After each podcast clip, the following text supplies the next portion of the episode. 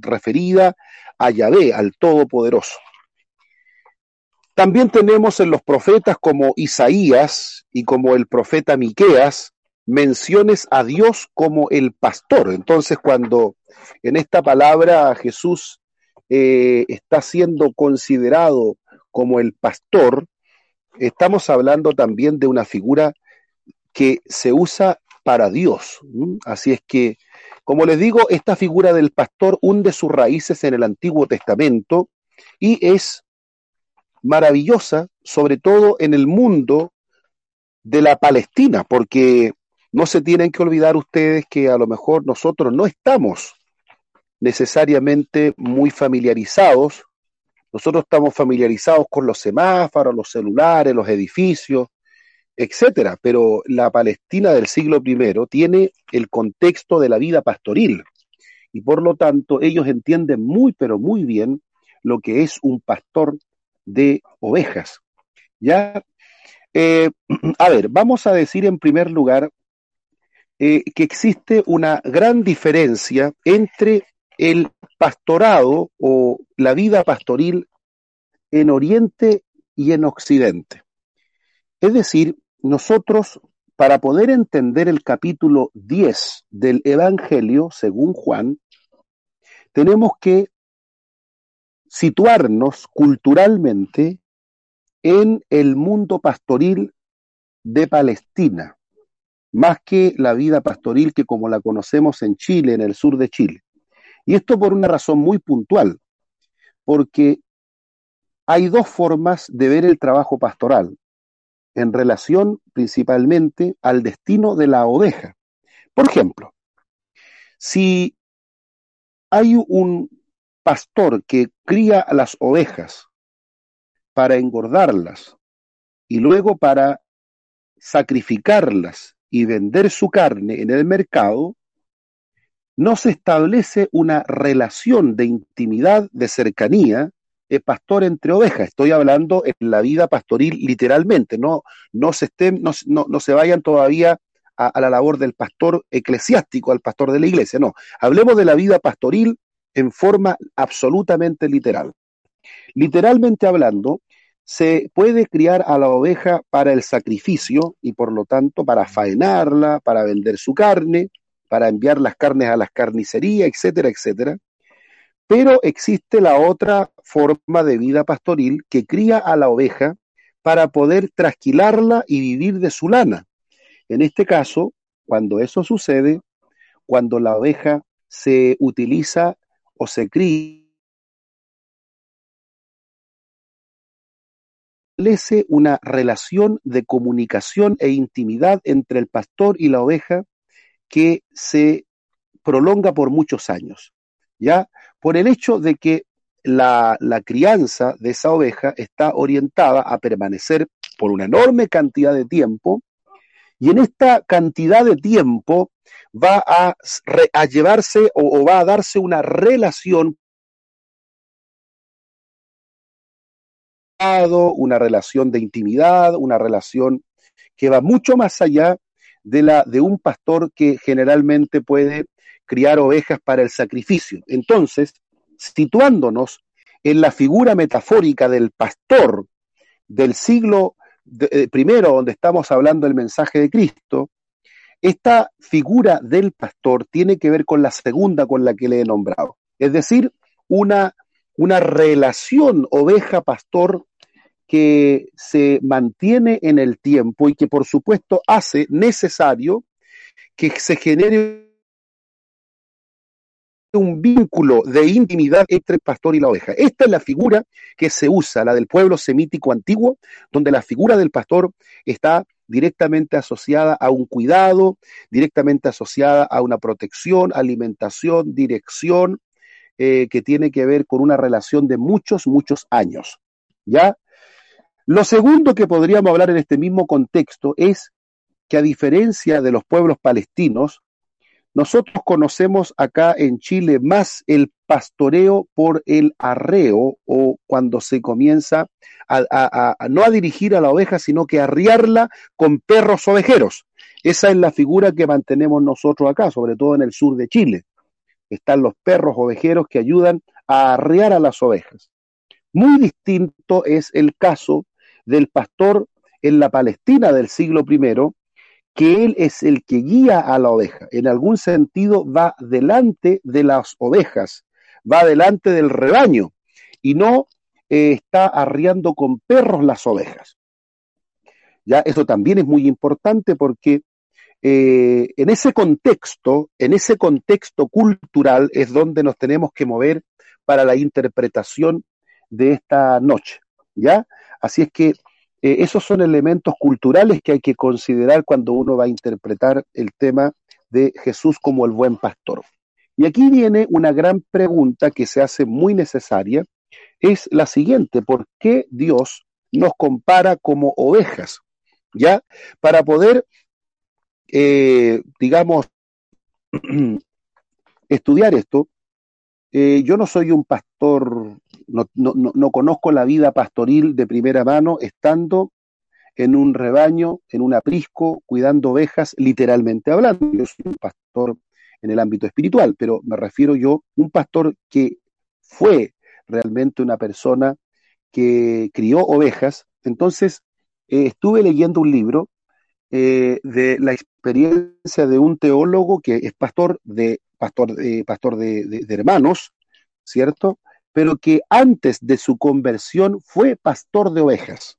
Así, literalmente, pastoreó ovejas, así como las pastoreaba David, así como las pastoreaba Moisés, las ovejas de su suegro, así como en algún momento las pastoreó Jacob, así también él fue pastor de ovejas.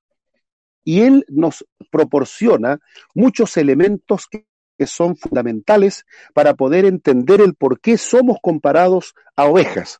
En primer lugar, nos habla de la fragilidad. La fragilidad en la oveja, a diferencia de muchos otros animales que han sido dotados de sistemas altamente defensivos. Si ustedes piensan, hasta una simple abeja tiene un sistema defensivo a través de su aguijón o de su lanceta.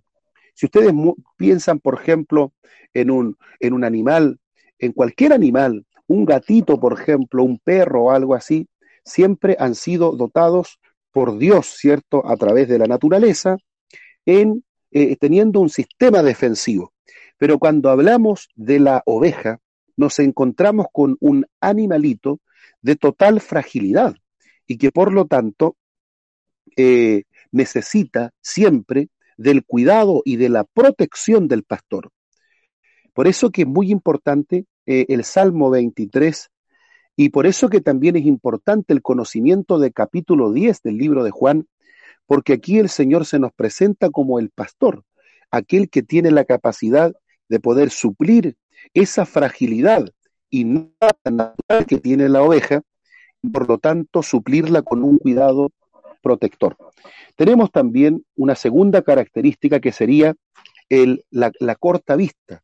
Dicen los estudiosos que las ovejas poseen corta vista, lo cual eh, permite que ellos se extravíen con facilidad. Fíjense que hace un tiempo atrás me tocó ir a hacer una exposición, me, refiero en enero de este año, en enero de este año, antes que, antes que se, se diera la pandemia, me invitaron a hacer una exposición a un campamento.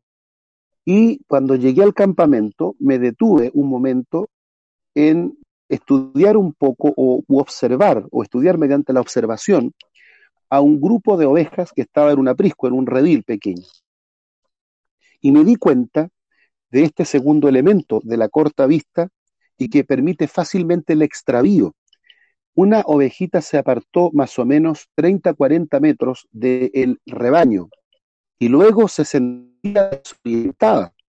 Eh, estando apartada 30, 40 metros, se sentía desorientada y aunque estaban protegidos por un cerco, el espacio era bastante amplio y le costó de alguna u otra forma llegar al redil, le costó incorporarse al redil porque algo de su sentido de orientación se había afectado con la lejanía.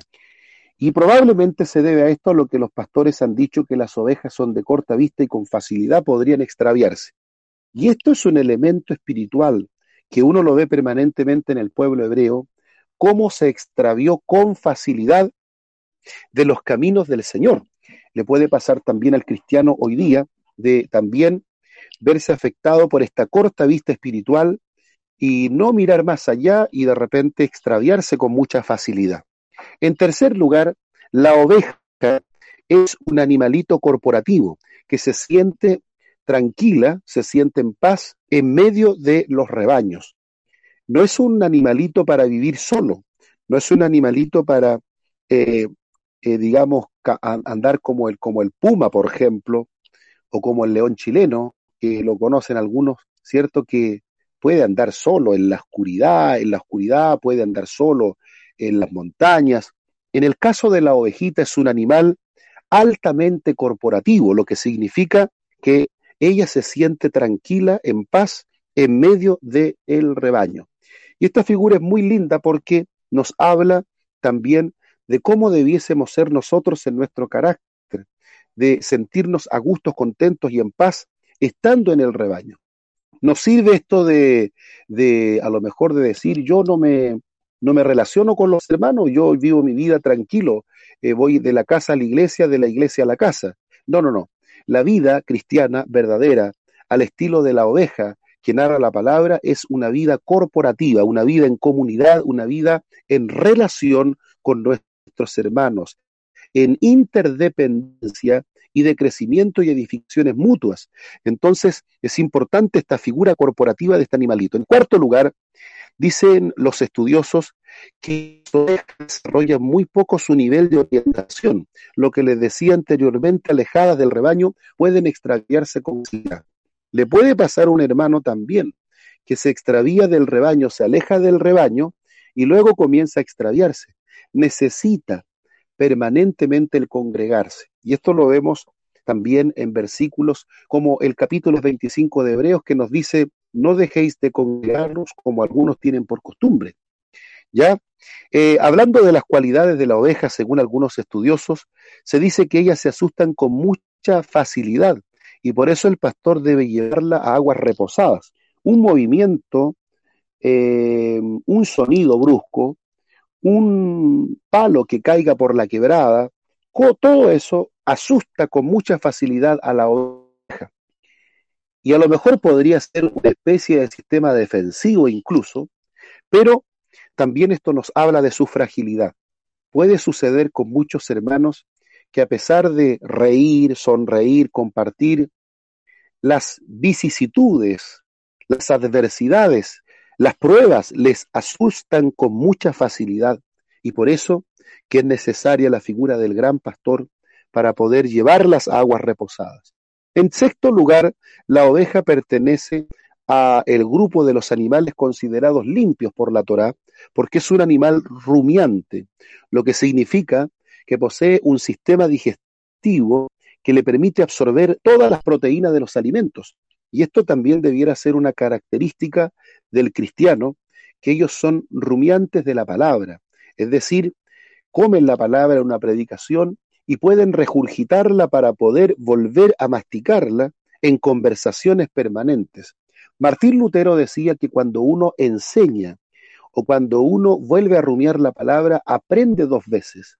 Y esto es muy relevante porque si nosotros hemos escuchado un buen sermón o una buena enseñanza, si tú compartes esa enseñanza, la, la comienzas a rumiar nuevamente, eh, te va a vitaminizar más y te va a permitir aprenderla de una mejor manera posible para que tú puedas volverla a enseñar. ¿Ya? Y una séptima cualidad de las ovejas, del por qué seríamos tratados como ovejas, es el que ellas desarrollan muchas enfermedades, aun cuando su lana puede estar en perfectas condiciones. ¿Ya?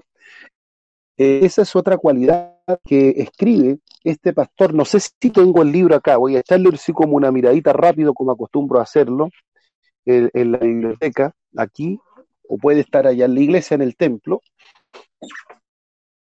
A ver, a ver, a ver, a ver, a ver, a ver.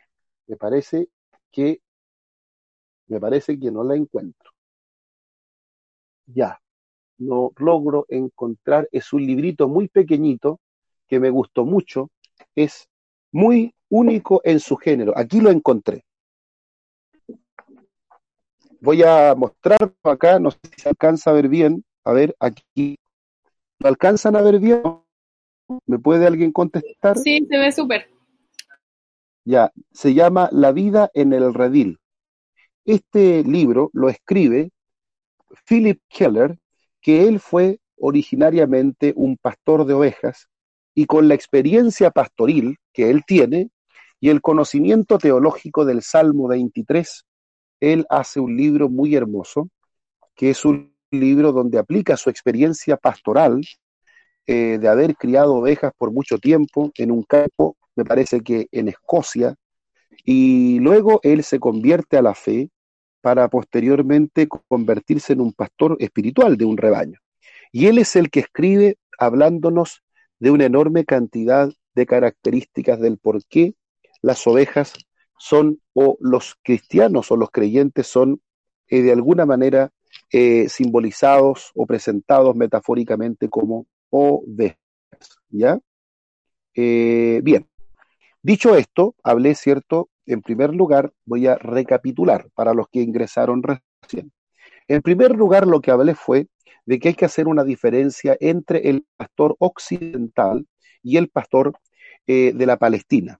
Hemos dicho que el pastor occidental criará a la oveja para el sacrificio, eh, a diferencia del pastor occidental, perdón, oriental, que la criará para, la, para poder vivir de la y por lo tanto establecerá una relación mucho más larga, duradera en el tiempo y también de intimidad y de cariño y de afecto. En segundo lugar, hemos dicho que respecto a esto mismo, la diferencia entre el pastor eh, occidental, que generalmente es un arreador de las ovejas con perros ovejeros, nos encontramos con la figura del pastor de un rebaño al estilo palestino, que es un pastor que guía a las ovejas, ¿ya? Bien, la figura del pastor, eh, posteriormente la hemos visto, eh, hemos dicho por qué Dios nos compara a ovejas y hemos dado siete cualidades que podrían ayudarnos basados en el estudio de Philip Keller, que es un teólogo que fue primeramente pastor de un redil. Ahora les diré lo siguiente. En, el Antiguo Testamento, la figura del pastor es asociada a la realeza y por eso no es común, o sea, no es algo, perdón, eh, no es algo común encontrarnos que los grandes líderes de Israel fueron primeramente pastores, como por ejemplo el caso de Moisés antes de pastorear a Israel, estuvo pastoreando las ovejas de su suegro Jetro. Luego tenemos el caso también de Jacob. Bueno, Jacob es antes que Moisés. Él también fue pastor de ovejas. Tenemos el caso de David, que él cuidaba las ovejas de su padre Isaí, y luego Dios le convirtió en el rey de Israel para que defendiera con coraje y con valor a su pueblo. Entonces, no es una simple coincidencia el que Dios elija para liderar a su pueblo a hombres que estuvieron vinculados con la dirección de ovejas en un redil, literalmente hablando. Jeremías es uno de los eh, profetas que también se dirige a Dios como el pastor que junta a sus ovejas dispersas, de acuerdo a Jeremías 3.15. El Salmo 23, adjudicado por la inspiración divina al rey David, es un salmo que también nos habla de la experiencia pastoril que tenía David. Ezequiel es un profeta que habla del verdadero pastor y de también de los falsos pastores, sus cualidades que ellos tenían, hablando del liderazgo de Israel. Y bueno, uno de los profetas que nos habla de la figura del pastor Mesías, capítulo 11, 4 al 17, es el profeta Zacarías, ¿ya? Eh, en el capítulo 10, Jesús se presenta como el buen pastor a diferencia de los salteadores y ladrones. Escuchen bien, dice, de cierto, de cierto os digo, el que no entra por la puerta en el redil de las ovejas, sino que sube por otra parte, ese es ladrón y salteador. Mas el que entra por la puerta de las ovejas es. A este abre el portero, y las ovejas oyen su voz, y a sus ovejas llama por su nombre y las saca.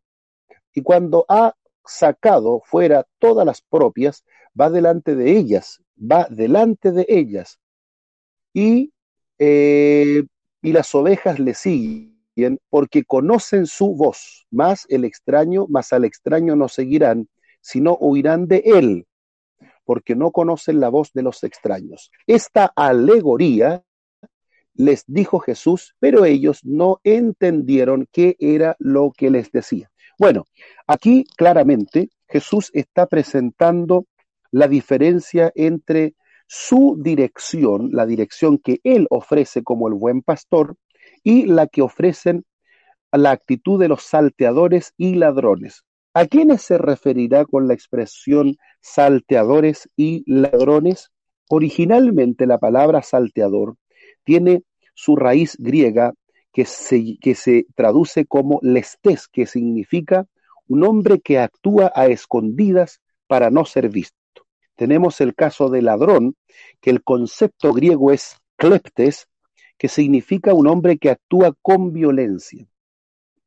Cuando Jesús vino, ya se habían levantado varios pseudo mesías, pseudo cristos, falsos mesías, eh, que por supuesto quisieron tomar a su liderazgo de formas absolutamente impropias de acuerdo a la palabra.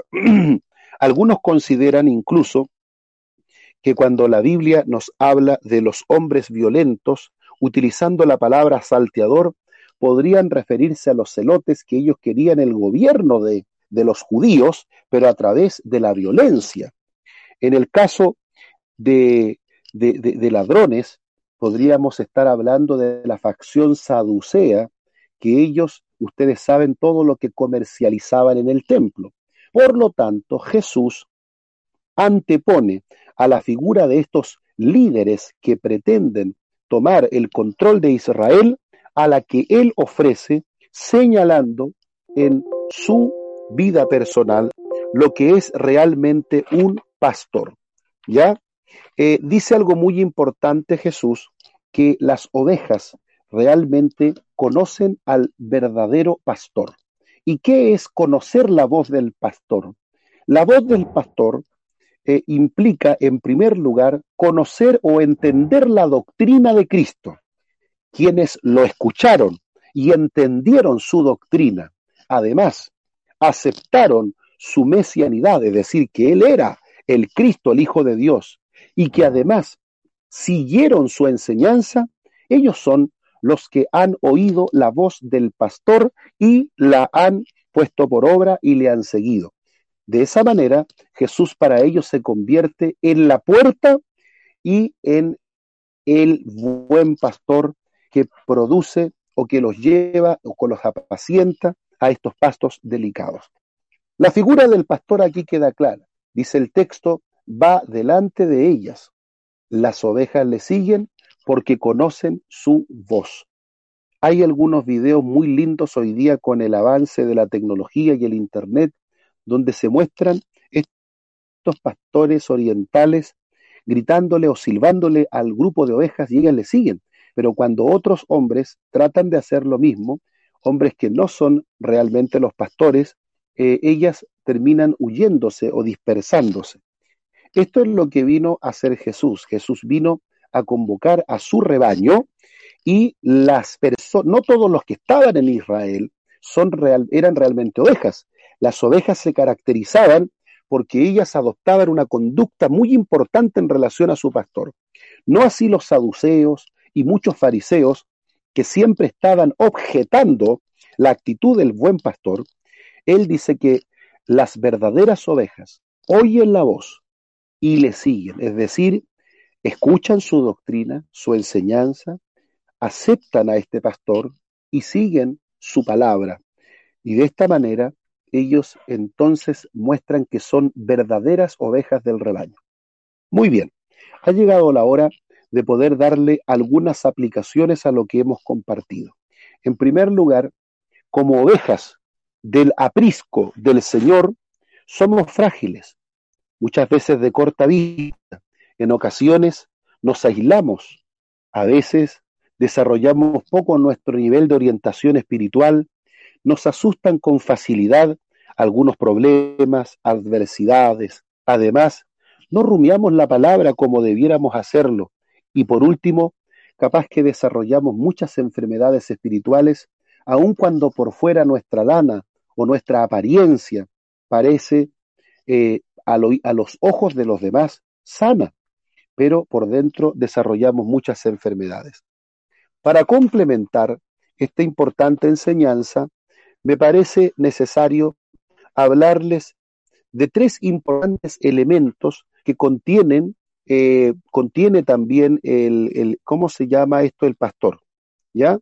Que va a ser la vara, el callado y el aceite. Antes de eso voy a interrumpir la ponencia para poder preguntar si hay preguntas, para, valga la redundancia, hay alguna pregunta que alguien quisiera hacer en esta hora, eh, podría eh, hacerla sin ningún problema. ¿Ya?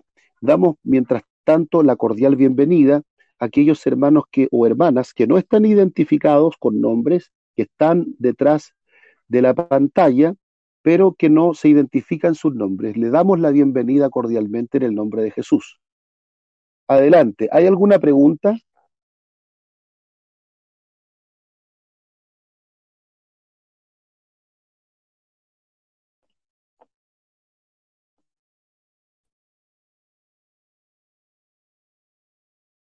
Pregunto nuevamente. ¿Me escuchan bien, cierto? Sí, se escucha bien. ¿Alguien tiene alguna pregunta? Yo tengo una duda. A ver. Eh, buenas noches, obispo. Pero va como una duda más, no sé si puede ser por mi Biblia o, pero creo que es la oportunidad para preguntarla. Porque en el Nuevo Testamento uno encuentra, eh, es, la, es Reina Valera.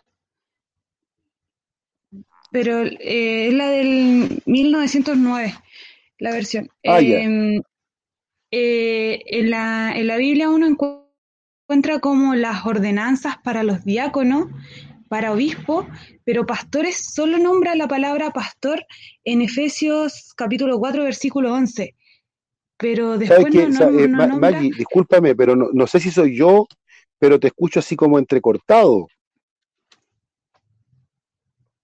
Te alcancé a escuchar algo de obispo y diácono, pero no te, no te entendí la idea. Ya, eh, lo que sucede es que, eh, ¿me escuchas mejor ahora? Ahí sí. Ahora, ahora sí, mucho mejor.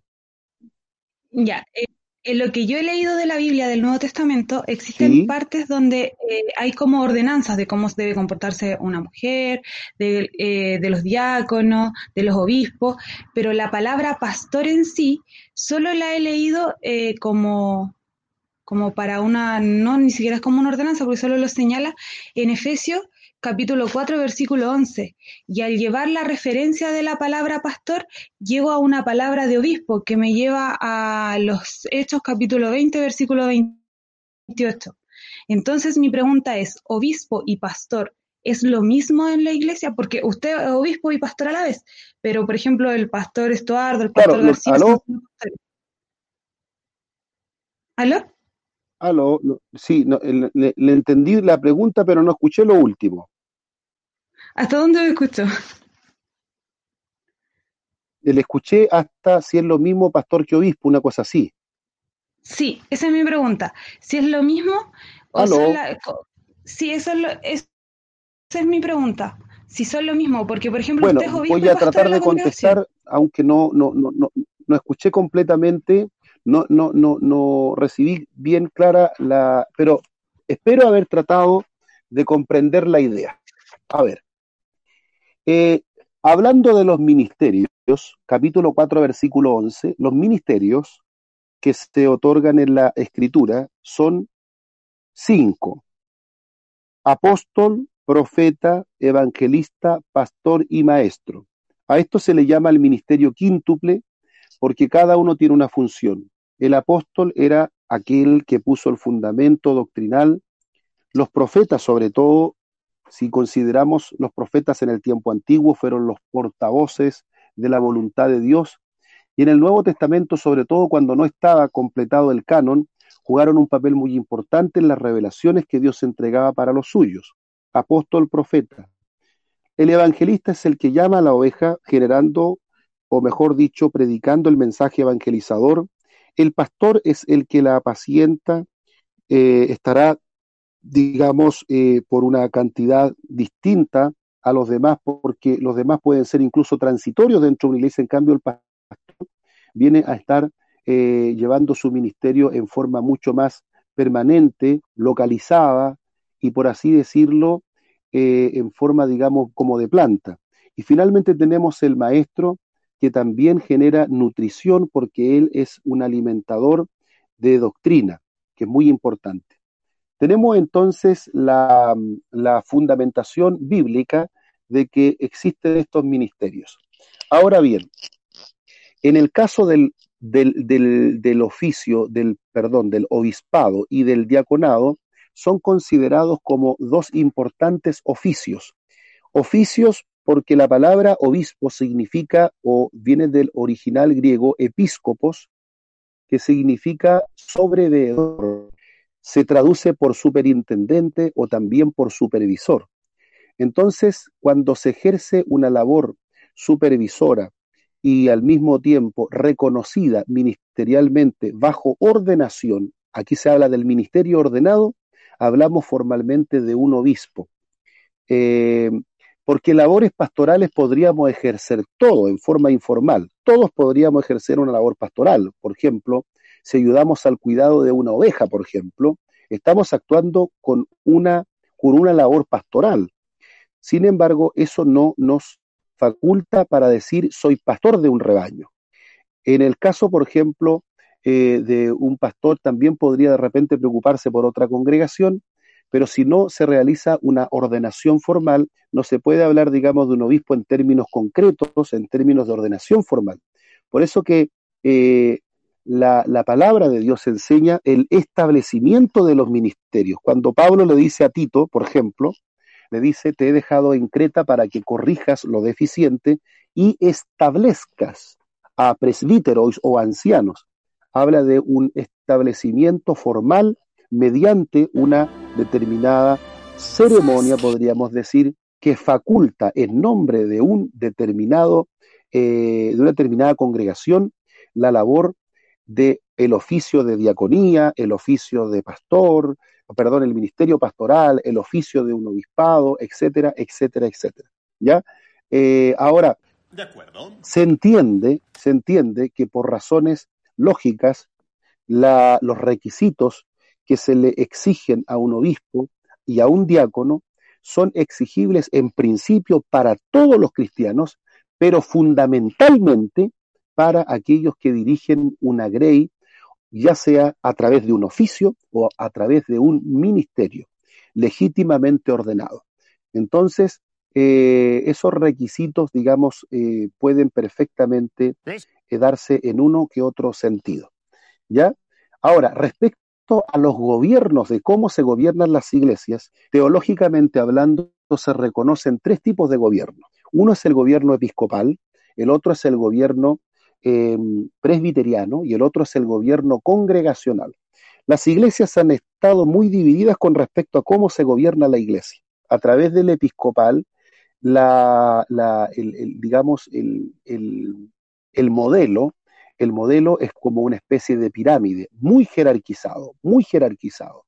Por eso se llama gobierno episcopal, viene de la palabra episcopo, como por ejemplo la iglesia anglicana. Es muy episcopalizada también y bien jerarquizada la Iglesia Apostólico, Católico y Romana. Eh, y hay iglesias que se catalogan a sí mismas como iglesias protestantes episcopales. Tenemos una segunda forma de gobierno, que es el presbiteriano. Ese gobierno está en manos de un presbiterio, eh, que también eh, tiene facultades como cuerpo de ancianos. Y en tercer lugar está el gobierno congregacional, donde la soberanía recae sobre la congregación y la congregación es la que contrata o despide a un pastor como funcionario de la iglesia. Ya esos gobiernos han estado siempre en disputa cuál es el más bíblico. Ahora bien, eh, nosotros creemos que existe una cuarta alternativa que tiene mucho que ver con lo bueno que tiene cada una de ellas. Por ejemplo, La parte episcopal, en la cual se le otorga un grado de dirección y de supervisión al obispo. En segundo lugar, la parte presbiteriana, donde también se permite que en las iglesias se trabaje con un cuerpo de ancianos o presbíteros que ayudan, que asesoran, que también tienen funciones en algún sentido que pueden ayudar a la, en la ordenanza de la iglesia. Y en tercer lugar, el congregacional, en la medida en que también la congregación, eh, eh, digamos, forma parte y a veces toma algunas decisiones dentro de la comunidad. ¿Ya? Entonces, creo yo que la actitud sabia de un gobierno bíblico podría estar perfectamente en el equilibrio de estas tres formas de gobierno eclesiástico, sea el episcopal, el presbiteriano o sea también el gobierno eh, congregacional. Cuando se excede en uno de estos tres tipos completamente, creo yo de que ese extremo es peligroso para una determinada institución, ¿ya? Y ha demostrado serlo. De todas maneras, debo decirles que el gobierno que la Biblia autorice, el gobierno que sea el más legítimo para dirigir una determinada iglesia o corporación, eh, no sirve mucho si realmente, digamos, eh, no estamos actuando con las motivaciones correctas que debiera motivar a un, a un director de almas. ¿ya? Eso es lo que le podría responder por ahora. ¿Hay alguna pregunta, otra pregunta?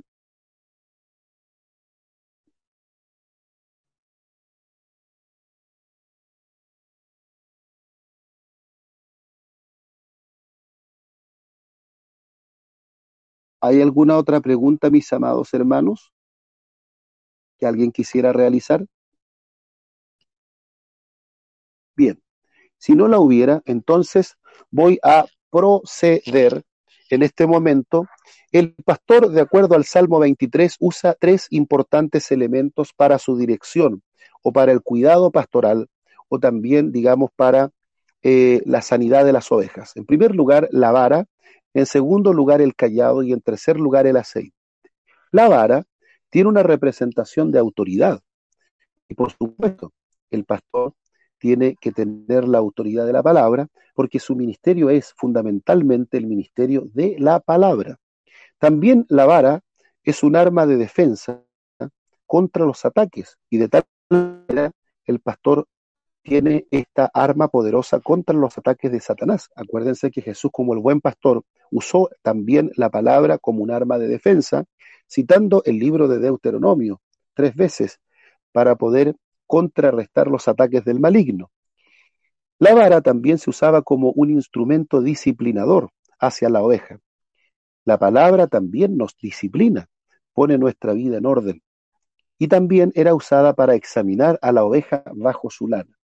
De acuerdo al libro de Philips Kepler, así se llama, perdón, Philips Keller, que tengo en mi mano, este libro sostiene que el pastor en ocasiones tomaba a la oveja en sus rodillas, la ponía en sus rodillas, se sentaba, la ponía en sus rodillas y con la vara comenzaba a examinar bajo su lana lo que ella tenía, si había alguna enfermedad en su piel, porque la lana se mostraba muchas veces sanita pero eso no significaba que la oveja en sí estuviese sana.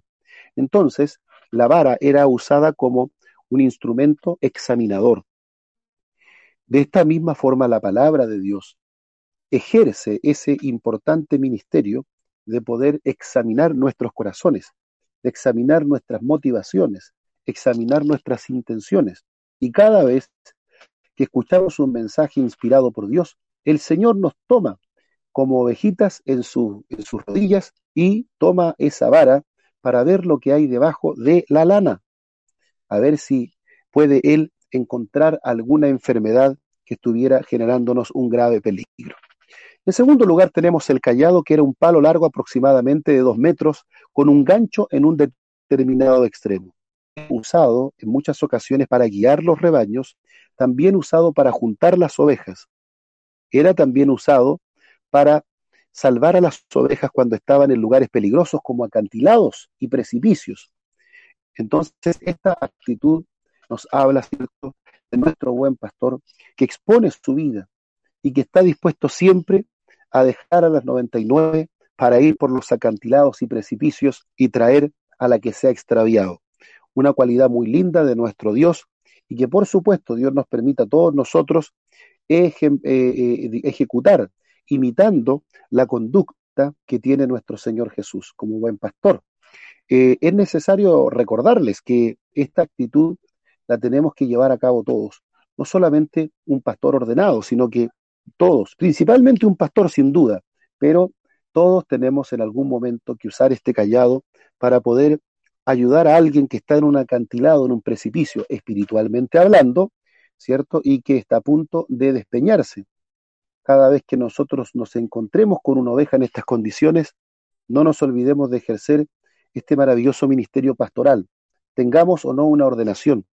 En tercer lugar, el aceite. La Biblia dice, Salmo 23, unge mi cabeza con aceite. Al llegar el verano, dice el estudio de Philip Keller, muchos insectos aparecen en los tiempos calurosos, moscardones, larvas, garrapatas, tábanos y la mosca negra. La más peligrosa de ella era la mosca nasal. Esta mosca busca las fosas nasales de la oveja para depositar sus huevos en las membranas húmedas.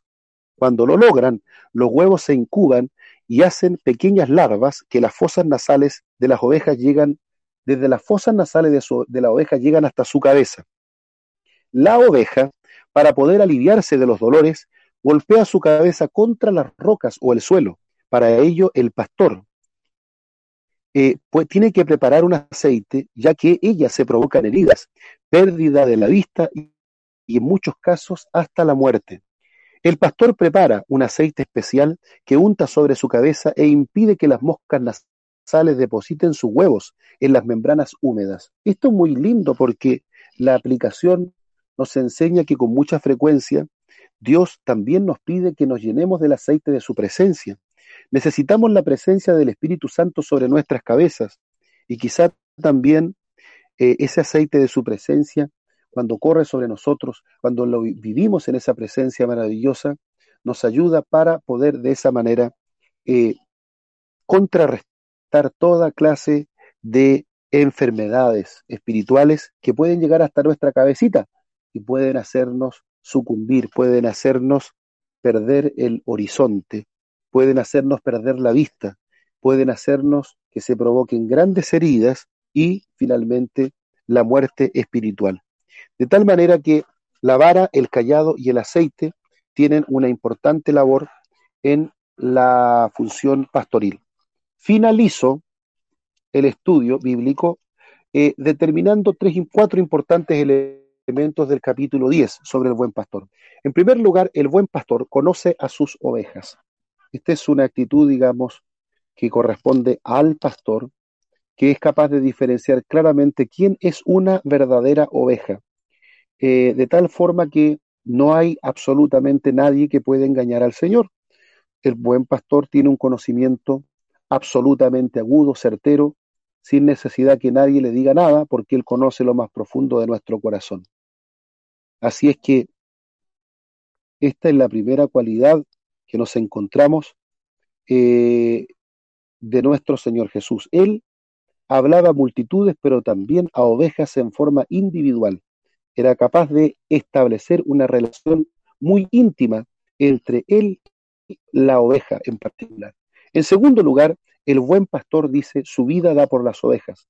Y esto alude no solo al sacrificio de la cruz del Calvario, sino también alude al que el buen pastor sirve a las ovejas. Se preocupa tanto de ellas que llega a dar su vida por ellas. En tercer lugar, el buen pastor guía a las ovejas. Como les decía en un principio, a diferencia del pastor que arrea Detrás, con el uso de perros ovejeros, el buen pastor guía a través de su enseñanza, a través de su palabra, a través de estos pastos nutritivos. Y por supuesto el buen pastor alimenta. El buen pastor, ¿cierto? Eh, proporciona alimento sólido, fresco, limpio, nutritivo. Y por esa razón, digamos, imitando el buen eh, desempeño de Jesús como pastor, porque cuando comparamos nuestros pastorados con el del Señor, por supuesto que quedamos al debe, hay mucho, mucho que aprender de él, pero la, eh, eh, el buen pastor se caracterizará por procurar el alimento, el alimento. El buen pastor tiene que procurar dar alimento espiritual a través de la palabra del Señor. Sin duda alguna, un hombre llamado por Dios a esta hermosa función del pastorado se preocupará de la alimentación de las ovejas. Y finalmente, el pastor también gobierna. ¿Por qué? Porque detrás de una, un, grupo de ovejas que sigue, eh, se supone que hay gobierno. ¿Ya? Eh, el grupo puede ser un grupo de ovejitas, pero hay un gobierno, se reconoce allí también un gobierno. Y esto también implica reconocer la autoridad del Señor y como el Señor a los pastores le ha dado compartir una partecita pequeñita de su gran función, también en la iglesia debe establecerse ordenadamente el gobierno. Que los hermanos no tengan que ser arriados para ir a una confraternidad, para ir a un estudio bíblico, que no haya que ponerle perros ovejeros detrás para poder ellos hacer las cosas del reino, que ellos puedan tan solamente al escuchar la palabra, al oír o al solicitarle, en lo que hay que hacer, ellos puedan entenderlo de forma fácil, de forma rápida y con prontitud. Que el Señor Jesús les bendiga y dejo la oportunidad si alguien quiere hacer alguna pregunta antes de finalizar este estudio.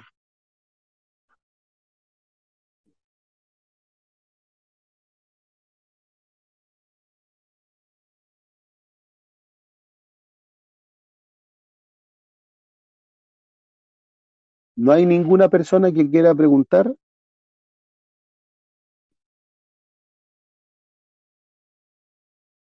Muy bien, mis amados hermanos, que Dios los bendiga. Pido mil disculpas por este retraso, eh, pero espero que haya sido un estudio de bastante aporte en el conocimiento. Y no se olviden que las ovejas son rumiantes, que vuelven a compartir lo que se Así es que ojalá ustedes también puedan compartir con otros lo que han aprendido esta noche.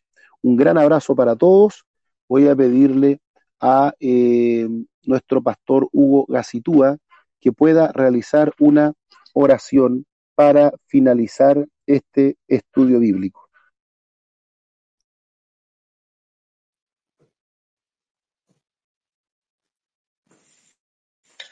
Amén. Bendiciones a todos mis hermanos, obispo, que Dios les bendiga. Eh, vamos a orar al Señor. Padre del cielo, te alabamos y te damos gracias. Gracias, Señor, por esta oportunidad que nos das de estudiar, Señor, y de aprender de tu bendita palabra. Gracias, Señor, por tu siervo que nos enseña y nos instruye, Señor, esperando, mi Dios, su bendición sobre cada uno de nosotros. Necesitamos, somos, Señor, y permítanos sentirnos como ovejas ante el príncipe de pastores para que nos enseñes, nos guíes, nos protejas, nos cuides, Señor, y nos lleves a buenos pastos. Bendice, Señor, a cada uno de mis hermanos y hermanas que están, Señor, interesados en aprender de su palabra.